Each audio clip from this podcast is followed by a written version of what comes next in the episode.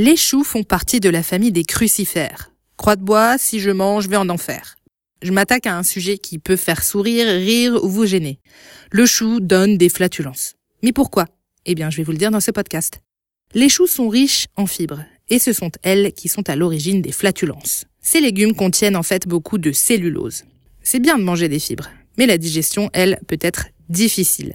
Quand on avale un aliment, il se décompose au fur et à mesure en passant par notre système digestif. Notre bouchée avalée est elle-même mangée par les bactéries qui constituent notre microbiote. Ces bactéries nous aident donc à digérer, mais en mangeant ce que nous avons déjà mangé, elles libèrent du gaz. C'est la fermentation. Et les gaz accumulés doivent bien sortir d'une manière ou d'une autre. En plus de la cellulose, le chou est composé de fructane.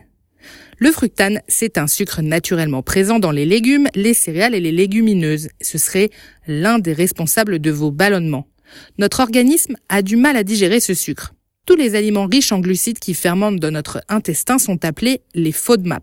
Je ne vais pas vous dresser une liste exhaustive, mais sachez que les aliments riches en soufre peuvent aussi vous donner des flatulences. Les œufs, par exemple. Et si vous faites un combo pommes de terre, viande rouge avec soda, vous vous préparez à une véritable fanfare.